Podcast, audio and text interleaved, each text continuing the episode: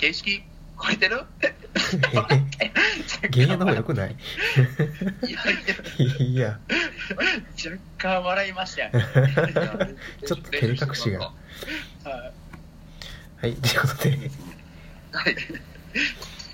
な何話したっけ？ちょっと覚えてない。まあ、アルチダ店の話になって、はい。今、なんかもうちょっと、えっ、と、間で話してた、えー、なんか、いい服の基準、なんかもうちょっとあれよね、みたいな。話をしてて、えっ、と、僕なんて言ったんでしたっけ？えっと、えいい服、高くても、高いけど雑に扱えるみたいな。ああ、そううんそううん。なんかそうなんですよ。なんかあの、高くても、高くて、えー、綺麗に着ないといけないものって僕の中ではあんまり好きじゃなくて、うーん。逆に使いにくいですもんね。ね、服じゃないやんって思う。ううんん。だからなんかその、切れへんくて、綺麗に置いときたいっていうのはもうちょっと言ってたさっきのプロダクト的な視点なんかなと思って、うん。これ、そうみたいな。でもなんか服として考えると、僕はなんか高くても雑に着て楽しめるものかなっていうふうに思ってて、うん。それのうちの一個がなんかフライターグの良さでもあるなと思って、うんうん。でそれを話した後に玄也が、まあ、なんなんでしたっけ？えーっと、要は、そうですね、クローゼットの中で眠ってても、まあ、5年後とか10年後見返しても、ああ、いい服やなって、着たい服やなって思える服が、なんか本物のいい服な気がして、多分これでデザインがもし尖ってても、もし5年後見からったら、多うん。分案外、いや、今着たいって思う服って結構あるかもしれないし、うん。そういうのも眠らしておく価値ってやっぱあるんかなっていう。あ、眠らす、そっか。なんか、え？ん？そっか。眠らすっていう概念があんねや。おー、まあ発多分ね。うん、あるとは思う。それなんかちょっと面白い気がする。なん多か、分服好きな人は結構あると思うんやけど今の気分じゃないっていう結構なんか直感的な感情やけど今じゃないっていうでもなんか3年後とかまあ5年後見返す時にあ今やなっていうタイミングがふとえそれ出てくるって多分で、もう買うときから今じゃないと思うけど買うってことですか？いや多分その瞬間は多分あ今着るっていう気持ちなんですあけど逆に不意に適当に買った服とか。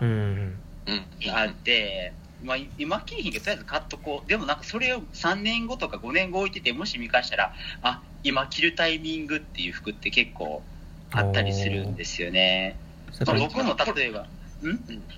トレンドとして、いやもうそうやし全然トレンドして回ってるかもしれへんけど自分でなんかこれが今着たいっていう多自分の分好みタイミングが何やったりみたいなことですよね。僕も結構ばらつきがあって一時期ずっと、あのーロング T シャツまあ特にロン T ばっか着てた時期があったんですよ、うん。うん。それもシャツの襟が汚れるのが嫌っていう理由でおずっとローンティを着たんですけどなんかそれを1年2年繰り返したら急にシャツを着たくなうんる感情に襲われてうん。で眠ってたシャツを着たらやっぱあいいなって思えたりとかうんうんそれはやっぱり物がやっぱり良くないと思わんかなとは思うんですけどうんうん。なんかそう考えると、なんか服を眠らすって、じゃあ例えば3年とかもっと長い場合もあるじゃないですか。うん特にじゃあその年月に耐えれるような服。なんか割と安い服買うと結構早めにダメになっちゃったりするのそうです。ねやっぱり賞味期限は早いんでね、うん。でそこでさっきそのアルチザン店の、のねはいうん、説明でもあったあのディティールの作り方とか裁縫の仕方みたいなのってなんかその眠らすみたいな話とすごく相性がいいような気もうん。なんか先生ねうん。うんうんうん。丈夫に作っといたら長く着れるみたいな、うん。なんかあれですかね、その、わかんないですけどね、その、耐久としてのうん。ディティールがあるからこそ、長い時間生き残れる。結果として、えっと、いろんな、えっと、時代性からその服を読み解いていけるから価値が高まるみたいな。あーで確かそれはでも多分歴史的に見てもあると思いますね。うんうん結構、ううんんその価値観は、うん。まあ、日本であもあります。多分世界でもありますしその価値観って。えじゃあなんかその、さっきデザイナーズ家具でもすごく長年残っていくものそうなんですでよ。結果そうですよね。残ってきたから信じれるっていうのはいろんないろんな時代の価値観にさらされてきたけどいいよねいいよねいいよねって言い続けられてきたものっていう。感じですね。そういうことか。だから、プル、ジャンプルーベのあの椅子が、うんね、トゥエイズスペシャルの、今のあのトゥエイズスペシャルの店舗にパッと収まっちゃってるんで。なるほどね。うんなるほどなだ読み解ける、うん、でもそれってやっぱり、なんか、これ言うのはあんまりですけど、なんか読み読み解ける、読み、読み、勝手に読み解くんですかね？読み解ける、いや、人がいるんじゃないですか、環境下がやっぱり。あだからさっきのユニじゃないと良さはなかなか、でもそれってなんか土井さんがさっき言ってた、なんかこの人が作ってるからみたいなところの、うん。人の、うーん、なんか、まあそれもでもあるね、絶対うに。ん。そうなんか言ったらフォ、フォークって、フォークを、あのアノニマス化したフォークを読み解く人って、なんか読み解いて語りたい人ってあんまりおらへんと思うけど、うんうんううん。なんかそこに人が付随してたら、えー読み解きたくなるんか例えばな〇〇でも。のデザインしたフォークみたいなこと？そうですね。ああそういう見ときまあでもこれはね、うん、デザイナーズブラウンで結構よくあることですもんね。ううん。ん。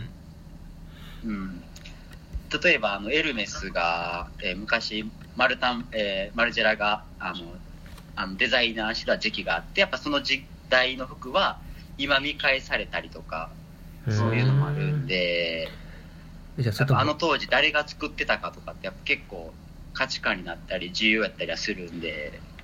でもなんか服と家具の大きな違いって、多分家具って、えっと、まあそのイームズのチェアがあったとしたら、今でもそれは作られるわけじゃないですか。うんうんうんうん。だから、なんか多分、イームズっていう名前を知らずにアノニマス化した部分も、側面も持ってると思ってて、うん。ああはいはい。でも服って多分、今同じものを、えっと、まあ、たまに復刻版とかであるけど、なんかそこまで、えっと、定番化したものって、えー自分が知らないいだやーそれやっぱちょっとプロダクト売りのものにしかなっちゃいますね。例えばリーバイスのデニムは一生け履かれてるみたいな感じでデザイナーズでちょっとやっぱ難しい要素はあるんじゃないかな。リーバイス、そうですね。リーバイス確かにでも、そういう意味でいくと、うん。あの、今使してますよね。まあ究極のプロダクトの一つでしょうね。うん。あんなのだから。うん、うん、うん、うん。まあちょっとまた話それちゃいましたね。ですね。これそれにそれるな。盛り上がるからな。え何の話だったっけ？テーマがテーマが壮大すぎて。まあ、真ん中はあれやな。点やしいい服の価値っていっぱいあるよねみたいな話が一番最初やった気がするけど。だからそのまあ展示会に行って衣服の価値と見出してみようっていうのはちょっと楽しみですね、ううん。ん。アルチザン店に行って。確かに。結構その読み取り方がいっぱいあってその中でアルチさん店があえて今提唱する服というか。うん、うん、うん、うん。だ。ったり、まあ、服の使い方みたいなことはどこにあるのかっていうのは結構面白そうなところですねそうですね。まあ、うん。あの、大丈夫ですか？時間これまだ喋って。うんあと3分。お全然ありますね。のうん。その、えーっとですね、えーまあちょっと間に話したこともあるんですけど、その、えー多分そのさっき言った、えー歴史的に読み解かせるために強度が必要だ、うん。としての強度が必要だって言ったと思うんですけど、えーそれは、えーっと耐久としての強度。うん。で、でもそこの強度っていうものが、なんか今、えーちょっと間違った方向に行ってるものがたくさんあるなって感じる時もあるって話そうですねこれもねはい。うん。なんかその、えーっと、どうした何て言ってましたっけ？ディティールのためのディティールって言ってました何て言ってましたえーっとさっきその衣服のためのディティールって話と、あんまりなんかはい。そのディティールを作りたいからそのディティール作りましたみたいななるとえそれなんかもういい服じゃないやみたいな。ディティールのための服やみたいな、うんうんうんうん。まあ見せその見せるためのディティール。あそうそうそうですね。うん。ありますうん。ね、でやった時にじゃあさっきのアルチザン的な視点でいくとあ、そのうん。いいディティールを作ることが服が長く残っていってでいろんな価値にさらされて、いいものかどうかっていうのが選別されていくそのためのうん。強度だって話があるけどでもそこを目的とせずにただかっこいいディティールとか無駄にうん高度なディティールみたいなのをしていくといや長く残るけど、うん。そこ目指してないやろみたいなあのためにディティールそれはでもみたいな思いますね、うん。それで無駄に服の値段を上げて提供するっていうのは、いやこのディティールに何の価値があるって多分逆に分からなくなると思うんですよね、うん。実際なんかそこまで考えて服作る人って誰か今いるんであすか？んどうなんですかね。そこそこまでっていうのは。なんかそういうこうただ服業界ってめっちゃ消費がというか回転が早いなと思っててあんまりその中でその長く残していこうみたいなことをでうん。長く残ったら人買ってくれへんみたいな常識もあるじゃないですか。